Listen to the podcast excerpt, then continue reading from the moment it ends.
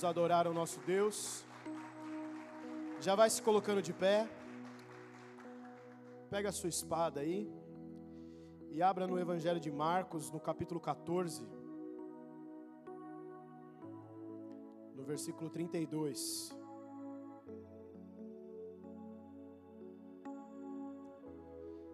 Marcos 14, a partir do 32, nós vamos ler até o 41. Amém? Todo mundo achou, hein? Diz assim: Jesus no Getsemane. Então foram a um lugar chamado Getsemane. Ali chegados, disse Jesus a seus discípulos: Assentai-vos aqui enquanto eu vou orar. E levando consigo a Pedro, Tiago e João, começou a sentir-se tomado de pavor e de angústia. E lhes disse: A minha alma está profundamente triste até a morte. Ficai aqui e vigiai. E andando-se um pouco, prostrou-se em terra e orava para que, se possível, lhe fosse poupada aquela hora. E dizia: Aba, Pai, tudo te é possível Passa de mim esse cálice, contudo não seja o que eu quero, e sim o que tu queres. E voltando achou-os dormindo e disse a Pedro: Simão, tu dormes? Não pudeste vigiar nenhuma hora? Vigiai e orai, para que não entreis em tentação. O espírito, na verdade, está pronto, mas a carne é fraca. Retirando-se de novo, orou, repetindo as mesmas palavras. Voltando, achou-os outra vez dormindo, porque os seus olhos estavam pesados e não sabiam o que lhes responder. E veio pela terceira vez e disse-lhes: Ainda dormis e repousais. Basta, chegou a hora, o filho do homem está sendo entregue nas mãos dos pecadores. Amém? Amém? Vamos orar ao Senhor. Santo Deus e Pai, nós nos entregamos a Ti mais uma vez em adoração. Nós queremos que o Senhor fale conosco através da tua palavra. Usa a minha vida como instrumento em tuas mãos, ó Deus, que não seja eu que eu falo, que todo homem, Senhor, venha cair por terra aqui, tudo aquilo que vem de mim caia por terra, mas que o Senhor fale através da minha vida. Fale comigo e fale com a tua igreja, edifica a nossa vida, Senhor. Faça-nos com que possamos aprender com a tua palavra e estar cada vez mais firmes e alicerçados nela, Senhor. Abra os nossos ouvidos abra nossa mente para que possamos compreender os mistérios e os segredos da tua, da tua palavra e que possamos crescer em relacionamento, em comunhão e intimidade com o Senhor. Em nome de Jesus. Amém. Amém. Os irmãos podem sentar. Quantos conhecem essa passagem? Levanta a mão. Acho que todo mundo conhece, poucas são as pessoas que não conhecem, né? Aqui nós estamos diante de uma cena na qual era a última noite antes da morte de Jesus. Amém, irmãos? Era a última noite antes da crucificação, antes daquela cena de tortura, antes daquela cena de dor, de aflição, de sofrimento. Provavelmente aqui seria numa quinta-feira à noite, porque Jesus morreu na sexta. Amém? E aqui nós nos deparamos com uma cena chocante, uma cena terrível, aonde nós vemos o próprio Senhor Jesus sofrendo uma angústia e uma agonia terrível. Quantos aqui já passaram por momentos de sofrimento? Levanta a mão. Quantos aqui já acharam que já se sentiram a pessoa que mais sofre nesse mundo? Aqui nós estamos diante de um ser que é o dono de todas as coisas, que é o Senhor dos céus e da terra, e ele está sofrendo aqui. Ele está triste, ele está agoniado, ele está com medo, ele está apavorado. Aqui a Bíblia diz que ele estava tomado de pavor. Nós vamos aprender algumas coisas nessa, nessa palavra, nós vamos aprender algumas coisas com Jesus, porque Ele é o Mestre. Ele nos ensina não só em palavras, mas em atitudes. E nós vamos aprender, nós vamos extrair algumas coisas do texto que mostra como Jesus ele pode nos ajudar em vários momentos da nossa vida. E a primeira coisa que nós vamos aprender com Jesus é que o sofrimento faz parte da vida. O sofrimento faz parte dessa vida. Às vezes nós falamos, por que, que eu sofro? Por que, que eu tenho que sofrer? Por que, que eu tenho que passar por isso? Irmãos, se o próprio Jesus, que é o dono dos céus e da terra, que é Deus, sofreu, quem dirá nós, que somos pecadores, caídos, falhos, que erramos?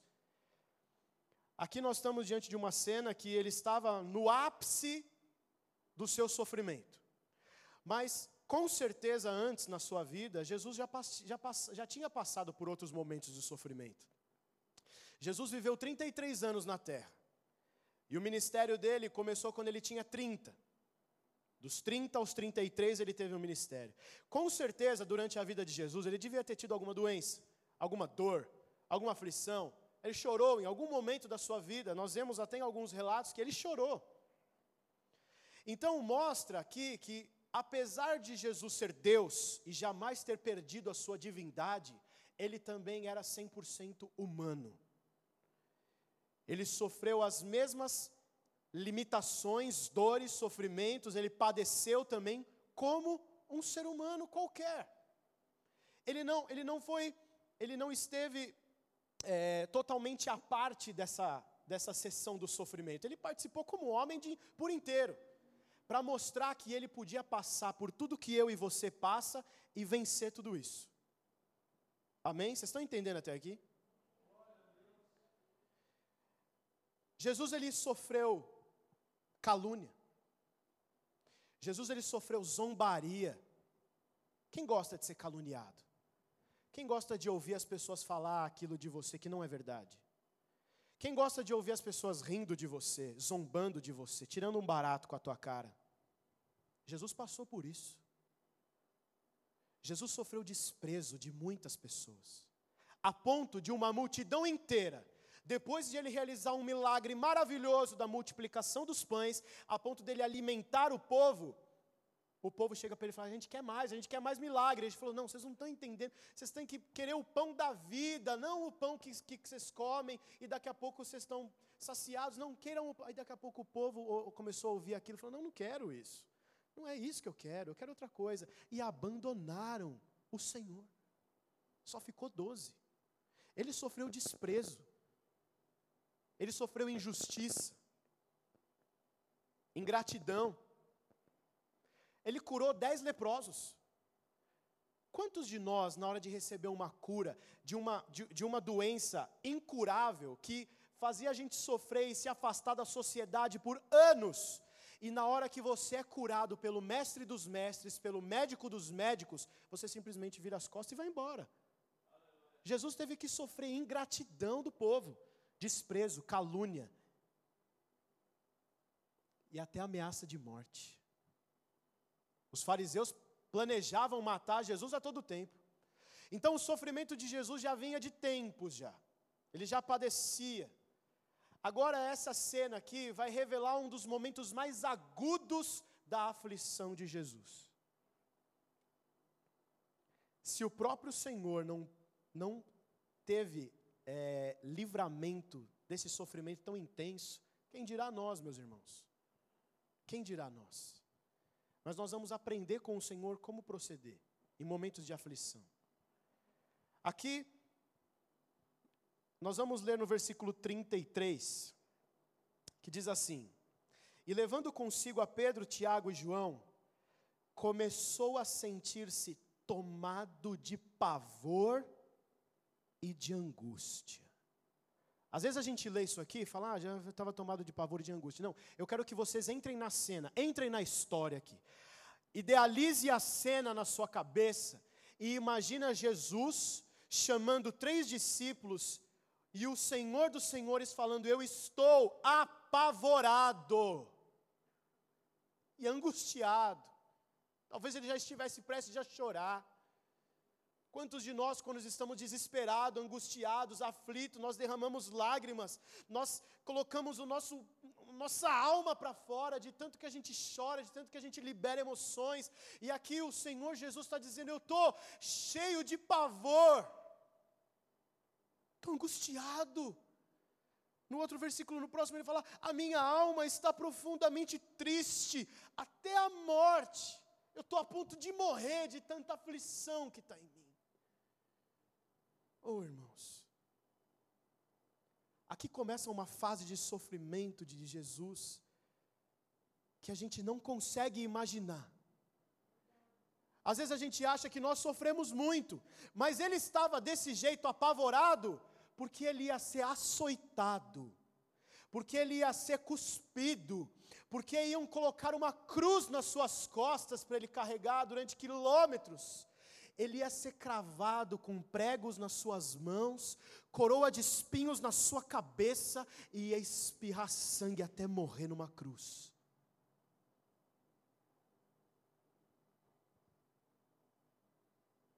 Esse, esse é o momento que está antecedendo tudo, todos esses, esses fatos, todos esses momentos. E o pior que isso, pior do que os cravos, pior do que o açoite, pior do que a cruz, pior do que a coroa de espinhos, ele estava prestes a se separar do Pai, que ele sempre, por toda a eternidade, esteve em plena comunhão, e essa comunhão estava prestes a se rachar. Porque ele estava tão aflito que ele ia estar carregando sujeira, imundícia, crimes, pecados, meu e seu. Ele estava aflito porque ele ia passar por algo que ele não precisava. Ele estava aflito, angustiado, apavorado por uma sequência de coisas que aconteceram na vida dele que ele não precisava passar por mim e por você.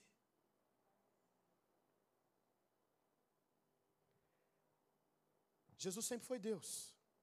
Jesus sempre viveu no seu trono de glória, em plena alegria, em plena paz, em plena perfeição, Ele, o Pai e o Espírito Santo. E lá do céu ele sabia que esse dia ia chegar, porque ele sabe de todas as coisas, ele projeta o futuro, ele sabe do futuro. Ele sabia que esse dia ia chegar. E ele vem à terra. Ele nasce como homem numa manjedoura. E passa um ano, passa dez anos, passa vinte anos. E cada dia que passava, esse dia de aflição ia se aproximando. E ele sabia disso. Ele sabia que a cada noite que viesse, a cada sol que aparecesse pela manhã, o dia da sua morte se aproximava. O dia da perda da comunhão com o Senhor se aproximava. O dia que ele ia pagar pelo meu pecado e pelo seu se aproximava. E aqui estava na noite anterior disso acontecer. Então imagina a aflição e a angústia que ele estava. Irmãos, esse relato está em Marcos 14, está em Mateus no capítulo 26 e está em Lucas no capítulo 22. Em três evangelhos relata essa cena porque foi uma cena que marca, um momento, um momento de Jesus marcante. E em Lucas no capítulo 14, escute bem, presta atenção aqui. Lucas, Lucas lá no, vers, lá no capítulo 22, vai dizer que Jesus, ele estava ajoelhado, com a cabeça no chão, e de tamanha aflição, tamanha angústia, ele começou a suar gotas de sangue. Quem aqui já suou gotas de sangue de tamanha aflição? Então você não sofreu tanto. Seu sofrimento não é, não é tão grande quanto o dele. Não tenho por que se apavorar tanto, porque ele passou por algo muito pior. A Bíblia fala que tamanha era a aflição, a angústia de Jesus, que era Deus. Ele suava e pingava sangue. Meus irmãos, começa a imaginar isso acontecendo com o Deus dos deuses. Lucas, que escreveu isso, ele era médico. E para ele colocar isso, significa que suar sangue é possível, é, é, humanamente falando. Existem, existe realmente essa reação do corpo humano de você suar junto com sangue. Se chama hematidrose. Hema de sangue e hidrose de água. Aonde o seu corpo, devido a tamanhas contrações musculares, a tamanho abalo emocional, a tamanha angústia e aflição, os vasos sanguíneos, os micros capilares, eles são espremidos e eles estouram junto com as glândulas que liberam suor e sangue sai junto com água, mas é em um momento de aflição extrema.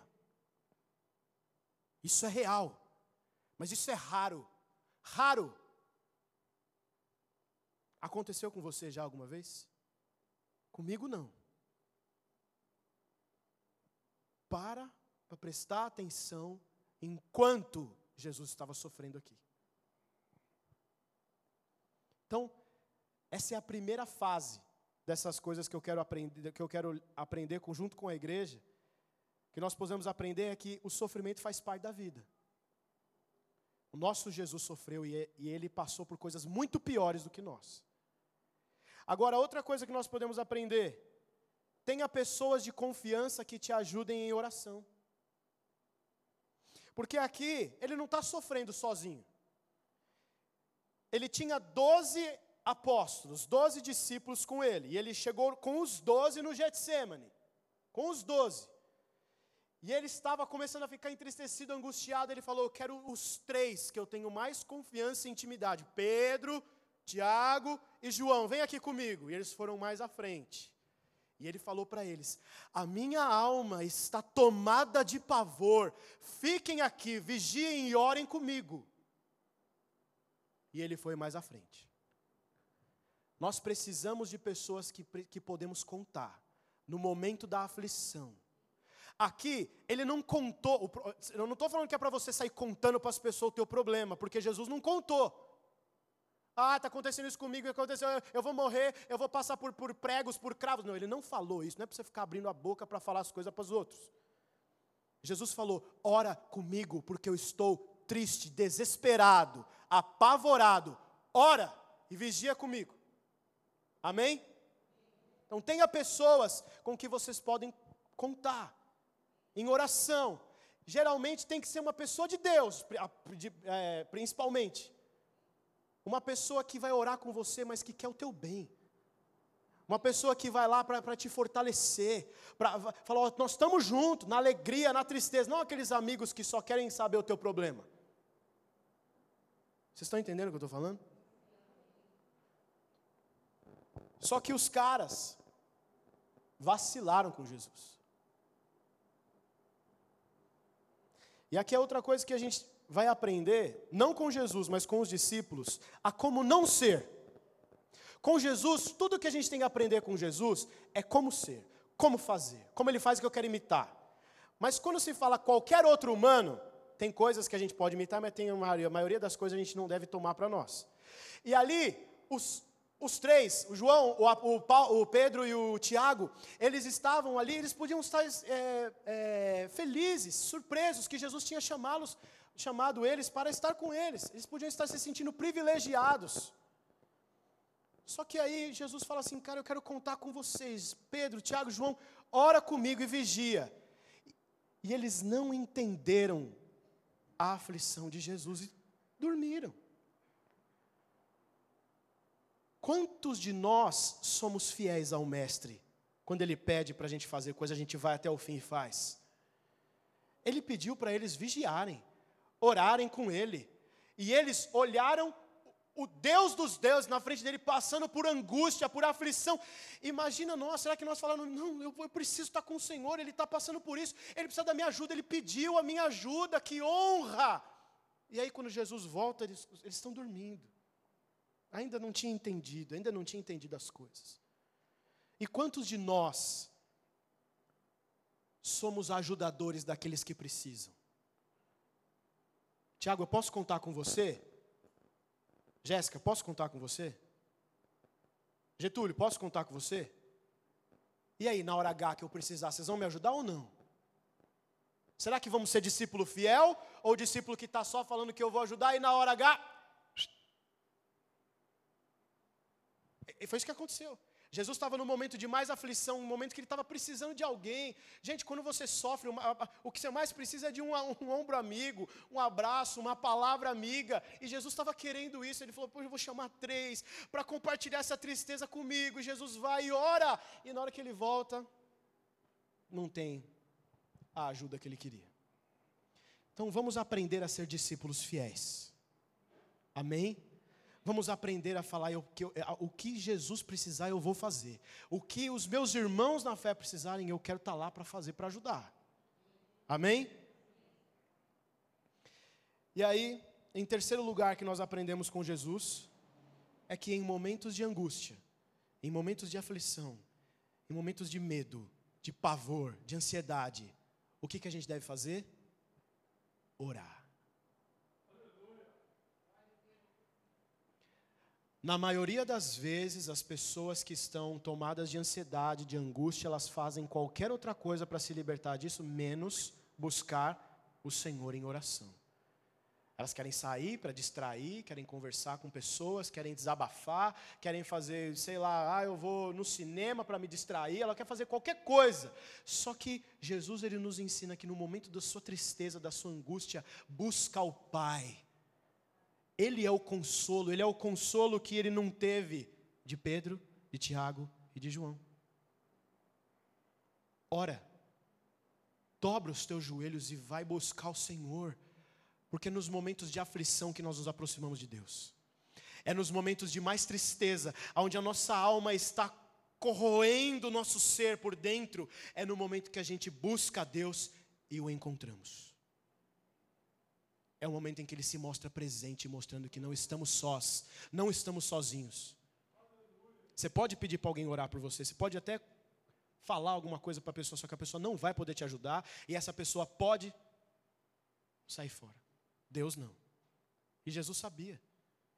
E Jesus foi orar ao Pai. Ele estava prestes a ser traído aqui. Minutos depois disso, Judas vai entrar na cena para trair Jesus. Imagina a cena que Jesus está passando aqui.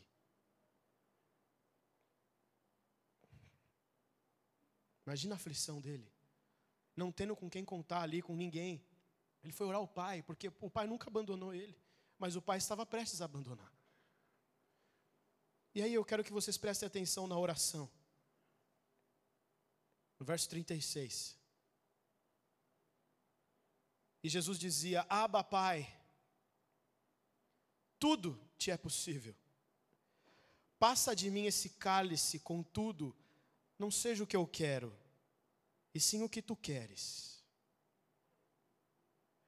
Aqui Jesus, na sua plena humanidade, na sua parte humana, ele estava com medo. Ele estava prestes a recuar. Porque ele falou assim: Senhor, por favor, se for, se for possível, não deixe eu passar por isso. Ele sabia que ele ia passar, ele sabia que ele tinha que passar, mas ele estava, Senhor, Pai, por favor, eu não, eu não quero passar por isso, por favor, eu estou com medo, eu não quero me afastar do Senhor. E aqui é a quarta coisa que a gente aprende com Jesus: a aceitar a vontade de Deus. Jesus, que era Senhor, Jesus, que também era Deus, ele podia fazer o que ele quisesse. Ele ressuscitou mortos, ele curava, ele, ele libertava, ele fazia o que ele quiser, porque ele é Deus. Só que ele tinha que passar por aquilo, e ele orou ao Pai: se possível, passa de mim, mas se não, faça a tua vontade e não a minha. Quantas vezes nós oramos a Deus para que a vontade dele seja feita? Pai nosso que estás no céu, santificado seja o teu nome, venha a nós o teu reino e seja feita a tua vontade. Assim, parece que a gente fala isso correndo, nem presta atenção no que está falando. E Jesus está falando, é para você prestar atenção. Seja feita a vontade do Pai, não a nossa.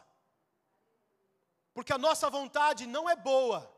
A nossa vontade, a gente não sabe querer coisas boas muitas vezes. A gente acha que é algo bom para nós, mas a vontade dele é perfeita, boa e agradável. Então busca a vontade dele em momentos de angústia, de aflição. Senhor, eu queria isso, mas se for da tua vontade, realize. Se não, não faça o que eu quero. Se submeta, aprenda a se submeter à vontade do Senhor. Jesus fez isso. Jesus, que era Deus, se submeteu à vontade do Pai, quanto mais nós. E ele passou por dificuldade, e foi até o final no sofrimento. Então tem coisa na nossa vida, presta atenção, tem coisa na nossa vida que nós vamos pedir, e Deus não vai fazer o que a gente quer. Isso vai contra a teologia da prosperidade que pregam hoje em dia, aonde o crente não vai sofrer, aonde aquele que é fiel nunca vai passar por enfermidade, nunca vai ter uma aflição, nunca vai ter um problema emocional. Se está passando por problema emocional é porque você está em pecado. Se está sofrendo é porque está em pecado. Não, vai passar por aflição. Jesus, Jesus avisou, Jesus passou, os apóstolos passaram, nós passamos e passaremos. Mas a vontade do Pai tem que prevalecer. Jesus foi no final, até o, até o final do seu sofrimento. Faça a tua vontade, Senhor. E ele orou três vezes. E ele ia, voltava os discípulos dormindo. Ele ia, orava, chorava, angustiado, e ele chegava para os discípulos e vocês dormindo de novo. Olha o que ele fala. Voltando, 37, voltando, achou-os dormindo e disse, disse a Pedro: Simão, tu dormes. Imagina, gente, imagina a frustração de Jesus. Imagina ele lá orando ao Pai, ele estava focado no, no, com, com a comunhão com Deus e pensando em tudo que ele ia passar, aquela aflição, e na hora que ele vai tentar ter um consolo dos amigos, eles estão dormindo. Imagina a frustração dele. Ele Pedro, poxa, cara, eu estava contando com você, você está dormindo. Pedro, Simão, tu dormes, não pudeste vigiar nenhuma hora, ou seja, ele estava orando uma hora ali.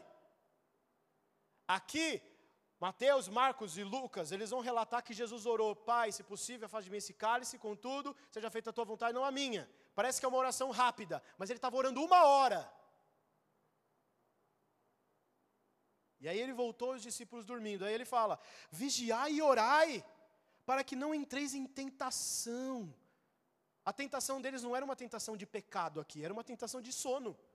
Toda vez que vem algo para tirar, para fazer com que você não faça a vontade de Deus, é pecado. E ali o sono estava sendo o pecado deles. Eles não conseguiam vencer isso. E aí Jesus fala: o espírito na verdade está pronto, mas a carne é fraca. Esse, esse, eu vou aproveitar o ensejo aqui e falar um pouco desse versículo, que isso aqui muitas pessoas mal interpretam esse versículo. Eles usam esse texto aqui para dar desculpa para o pecado. Ai, a carne é fraca, você sabe bem como é que é, né? Puxa, a carne é fraca. Caí de novo, pequei de novo. Não é isso que a Bíblia fala aqui. Não é isso que está querendo dizer. Aqui está falando que a carne é fraca não é porque você vai cair em pecado. Porque você só cai em pecado porque tua carne está forte. Ou não é verdade? É verdade ou não, igreja? Está todo mundo acordado, hein? A carne, você só vai pecar se a tua carne falar mais alto. E o Espírito Santo não tiver espaço na tua vida. Então, por que, que Jesus está falando que caiu em tentação porque a carne é fraca? Porque significa que a carne, ela quer moleza. A carne não quer lutar contra as hostes malignas. A carne não quer lutar para orar. A carne não quer lutar para ler a Bíblia. A carne fala: "Ah, hoje não. Eu não quero ir na igreja hoje. Ah, eu assisti uma TV, vou comer, vou dormir." A carne é fraca nesse sentido. A carne não quer, não quer guerrear. O espírito está pronto, o espírito está pronto para a guerra. Eu luto, eu vou atrás, eu vou combater a carne, eu vou lutar, nós vamos vencer. A carne está, não, não, não vou morar hoje não. É isso que quer dizer, não quer dizer que é para cair em pecado, vocês estão entendendo? Então fica aí para vocês aprenderem. Retirando-se de novo, orou, repetindo as mesmas palavras. Ele orou de novo, pela segunda vez. E ele voltou e achou os discípulos o quê? Dormindo porque os seus olhos estavam pesados e não sabiam o que lhe responder. E foi pela terceira vez. E disse-lhes: Ainda dormis e repousais, basta, chega, não vou mais contar com vocês. Agora já, tudo que eu precisava contar, vocês não me ajudaram em nada, então agora chega. E aí já estava Judas vindo a caminho para trair o mestre. Essa era a aflição que o nosso Senhor estava passando. Meu irmão, você não tem noção. Aqui estava no começo da angústia dele. Ele estava pensando tudo que, que ainda ia vir pela frente. Ele, a madrugada inteira, de quinta para sexta, Jesus passou acordado, porque ele foi traído, aí ele foi levado para Herodes, ele foi levado para Pilatos, ele foi levado para Anás, para Caifás, ele foi levado para um monte de gente para julgar, e batiam, e chicoteavam, e chutavam, e cuspiam, e açoitavam, até o dia seguinte ele sofreu, sofreu, sofreu, e morreu na cruz.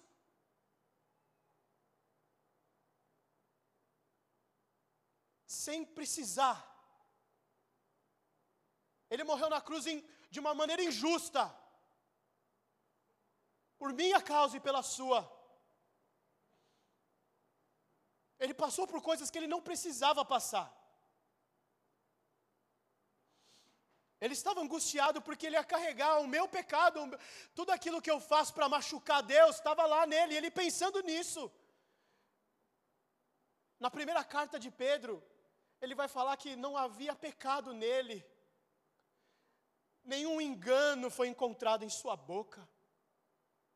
E ele passou por aquilo por amor, ele passou por aquilo porque era o único jeito de nós nos reconciliarmos com Deus.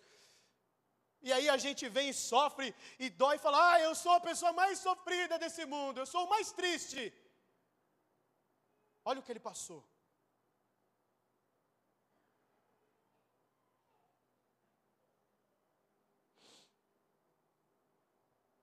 Vamos fazer algumas aplicações aqui. Três aplicações eu quero fazer com a igreja.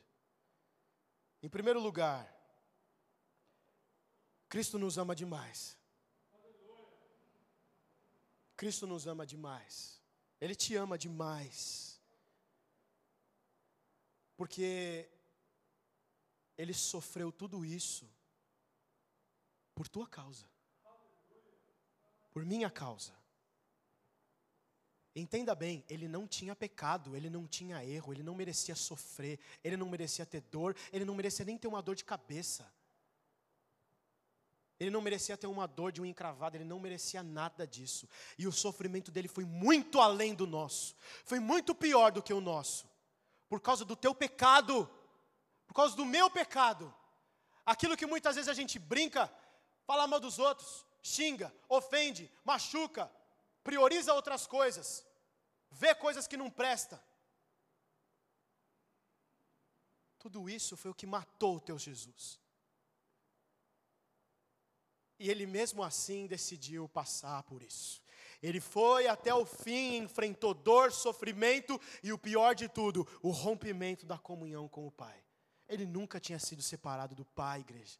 Nunca. Nunca. Ele sempre, desde antes do, antes do universo, antes do universo ser criado, na eternidade passada, Ele, o Pai o Espírito eram um. Nunca se separaram, sempre com o mesmo pensamento, a mesma intenção, o mesmo amor, a mesma harmonia. Nunca. E chega no momento que Ele tem que pagar por mim por você, Ele tem que se separar do Senhor.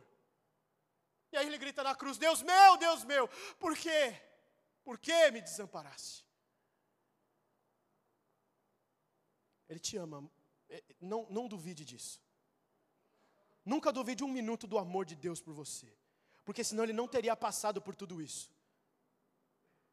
E outra, fazer isso, passar por um sofrimento desse, por alguém próximo a você, por uma, alguém que também te ama, ao, ao contrário, é difícil, mas até alguém faria. Uma mãe passaria por sofrimento, por dor, se fosse para para morrer por um filho. Agora ele morreu por gente que estava batendo nele. Ele morreu por gente que até hoje nega ele, despreza ele, rejeita ele. Isso é amor. Por isso que não devemos duvidar do amor de Deus por nós. Em segundo lugar, precisamos aprender a ser discípulos fiéis. E não como Pedro, Tiago e João. Se Jesus põe algo na tua mão, faça até o final. Se um irmão em Cristo pede ajuda para você, faça de tudo para ajudá-lo. Não deixa teu irmão na mão. Ajuda. Se não puder ajudar, pede ajuda para outra pessoa. Vem cá, eu não consigo, mas vem cá, você consegue, me ajuda aqui a ajudar fulano. Isso está aqui para provar que a gente tem que ser diferente. Jesus precisava de alguém com ele, um ombro amigo, e ele não teve. Nós precisamos aprender a ser discípulos fiéis. E por último, nós precisamos entender que os nossos sofrimentos não são o fim do mundo.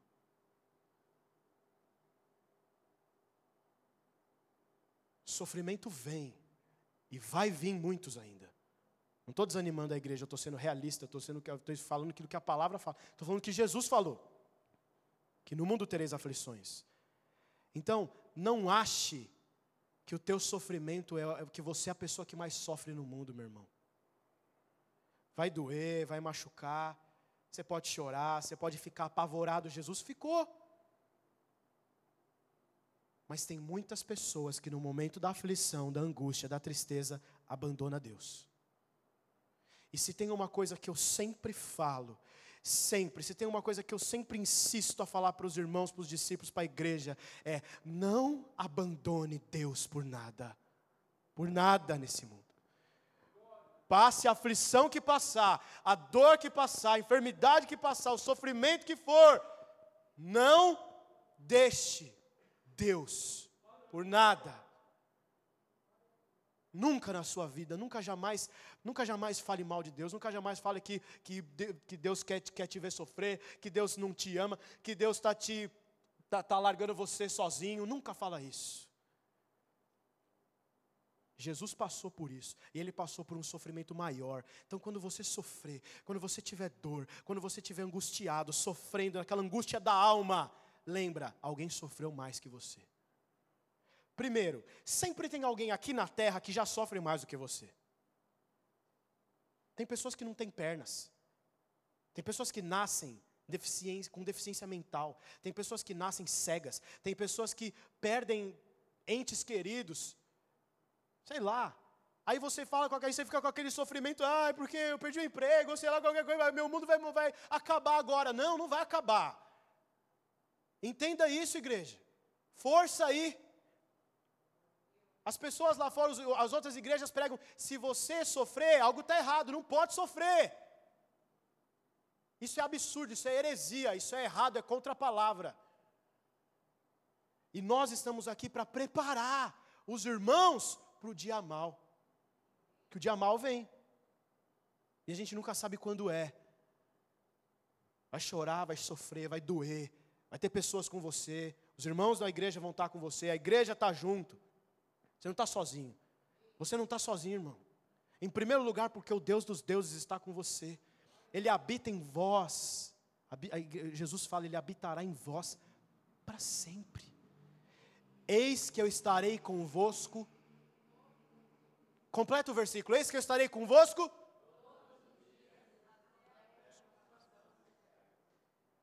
Eu estarei convosco todos os dias até a eternidade, eternidade, eternidade. Eu vou estar com vocês. E ainda tem os irmãos da igreja para ajudar.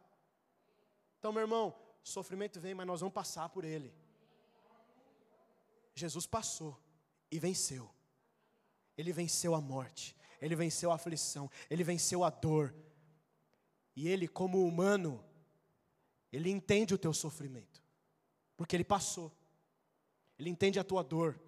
Ele entende a aflição do teu coração. Ele entende quando você chora, quando você grita desesperado. Ele sabe o que você está passando, porque ele passou por isso.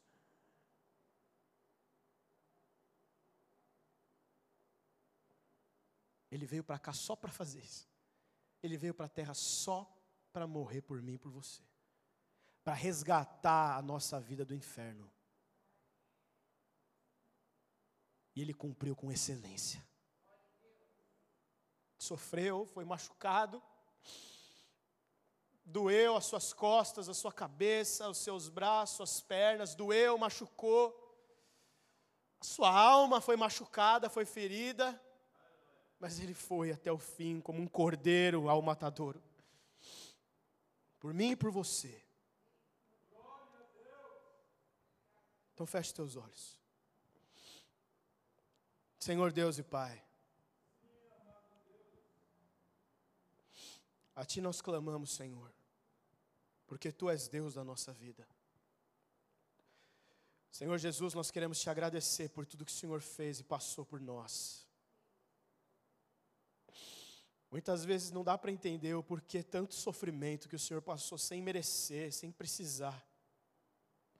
Mas nós te agradecemos porque o Senhor nos amou, porque antes de o Senhor olhar para a cruz, antes de olhar para os pregos, para os açoites, o Senhor olhou para nós, o Senhor olhou para cada um de nós e o Senhor nos amou. Obrigado, Senhor, por tudo que o Senhor teve que enfrentar por nós. Obrigado por tanto sofrimento, Deus. Obrigado por nos ensinar tantas coisas através do seu sofrimento. E que nós possamos aprender a passar pelos nossos momentos de dor, de aflição, junto contigo, Senhor. Que nós possamos, que eu e a tua igreja possamos depender do Senhor e saber que o Senhor está sempre conosco. Fortaleça os meus irmãos. Fortaleça todos aqueles que sofrem, todos os cristãos que estão espalhados no mundo, todos os cristãos que estão angustiados, sofrendo com dor. Console o Senhor onde eles estiverem. Conforte o Senhor. Que nós possamos aprender a passar pelo sofrimento de maneira triunfante, de maneira, de maneira vitoriosa, Pai, pois nós sabemos que nossos leves e momentâneos sofrimentos nos trarão uma glória poderosa no céu. Ajuda-nos a passar, Senhor, por cada momento de dificuldade. E nós te agradecemos mais uma vez por tudo que o Senhor fez por nós. Obrigado por ter carregado o nosso pecado, obrigado por ter se feito pecador em nosso lugar, obrigado por ter se feito criminoso em nosso lugar, aquilo que era para nós passarmos, o Senhor passou. Que graça é essa, que amor é esse, Senhor. Ajuda-nos na nossa fraqueza, ajuda-nos na nossa pouca fé, ajuda-nos na nossa falta de fé, na nossa falta de esperança, que possamos nos apegar a Ti e nunca nos esquecermos do Senhor, nunca nos afastarmos da Tua presença. Nos ajude, ajude aos meus irmãos a enfrentar qualquer situação adversa das nossas vidas. Te agradecemos e te adoramos por quem Tu és, ó Deus. Te adoramos pela grandeza e pelo poder que há em Ti. Te adoramos para todos sempre, Senhor. Amém. Amém, aleluia. Saia daqui edificado nessa noite. Saia daqui fortalecido e agradecendo ao Senhor.